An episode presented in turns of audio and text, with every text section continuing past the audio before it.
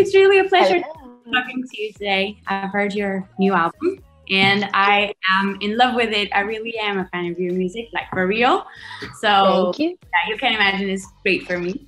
So what can you tell us about this? It's your first album, right? Mm-hmm. It is. Um, 13 songs. It's my debut album. Um, and uh, there are a lot of features on it. And it's all yeah. music that I've, I've pretty much made. I made three quarters of it this year. So it's all like pretty, like, it's all the music that I really want to be making right now, which is fun.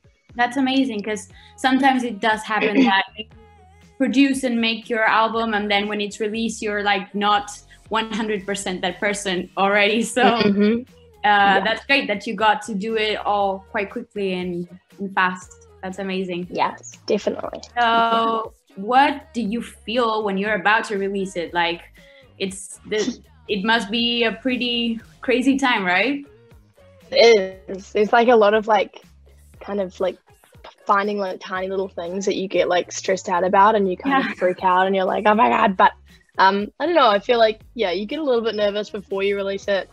But then I feel like once I released it, it was kind of just like this kind of sense of relief because it was like this weight lifted off my my chest and it's like I don't know it's kind of like yeah it's already like out there you're you're no longer 100% responsible for it everyone's gonna exactly. make that that's amazing exactly. So how did you make it? You told me it was fast, but like yeah. with the team or did you write the songs yourself? How does that work? Uh, yeah, I mean, there's one song in, in the album that I produced and wrote, but um, oh. majority of them, yeah, I worked with my producer Josh Fountain. Um, but yeah, I write my lyrics and I and I worked with him in the studio um, for pretty much every song except for one. Um, but he's great, and we've made pretty much all my music together in the past as well.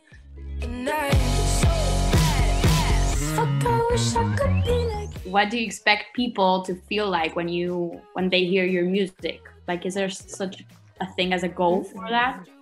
Um, I think like just for them to be able to connect to a lyric or you know even one song in the album, I think that it's so important, and that's like how you know how music comforts people is by them you know, not feeling like they're alone in a feeling. Um, but yeah, I think that the whole vibe of the album is it's quite eclectic, and I think that all the songs are very different. So I wanted each one to be able to kind of relate to a, a different kind of person.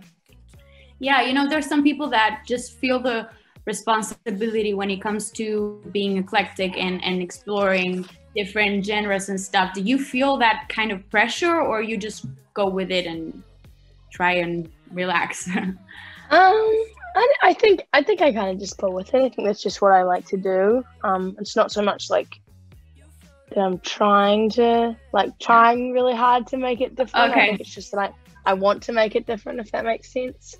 Yeah, of course. Yeah, yeah it's just a part of you. That's amazing. Yeah, it, it translates exactly. music as well. Yeah. So you have great collabs. You said it already, but I want to focus on that because they are amazing. And uh, why did you choose them for for this album? Like, what do they have? Yeah. Um, well, I mean, they're all pretty different kinds of artists. Um, and I think, honestly, I'm just hu- a few, huge fan of all of theirs. And I think, you know, when I had my, um, they were pretty much all of them were um, like I had the song and then I sent it over and they sent their verses because it was obviously COVID times. Um, but yeah, I mean, they just kind of came to mind okay. when I had my song, and, and I, you know, I, I, kind of like the Lily Allen one. I, I had the Plain, I had Plain finished, and I was like, okay, instantly, like I was like, I need to get her on the song, and yeah. Flo Milli because she's really cool. But yeah, there usually is people who I'm really excited about who I of course. would sound good.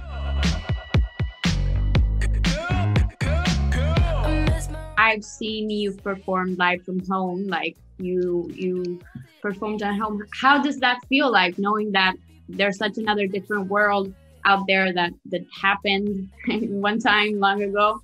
Mm-hmm. Um, how are you getting used to that? Um, yeah, it feel. I mean, it feels pretty weird, but um, I don't know. I feel like you know, it's kind of it's nice knowing that everyone is in exactly the same boat. You know, yeah. everyone's doing the exact same thing, so there's comfort in that. But like currently in New Zealand, we're able to play shows again, which is crazy. I think kind of gives like gives us like hope that. well, speaking about your album, there's this song "Cool," and I wanted to know what does "Cool" mean for you. Like, how would you describe cool?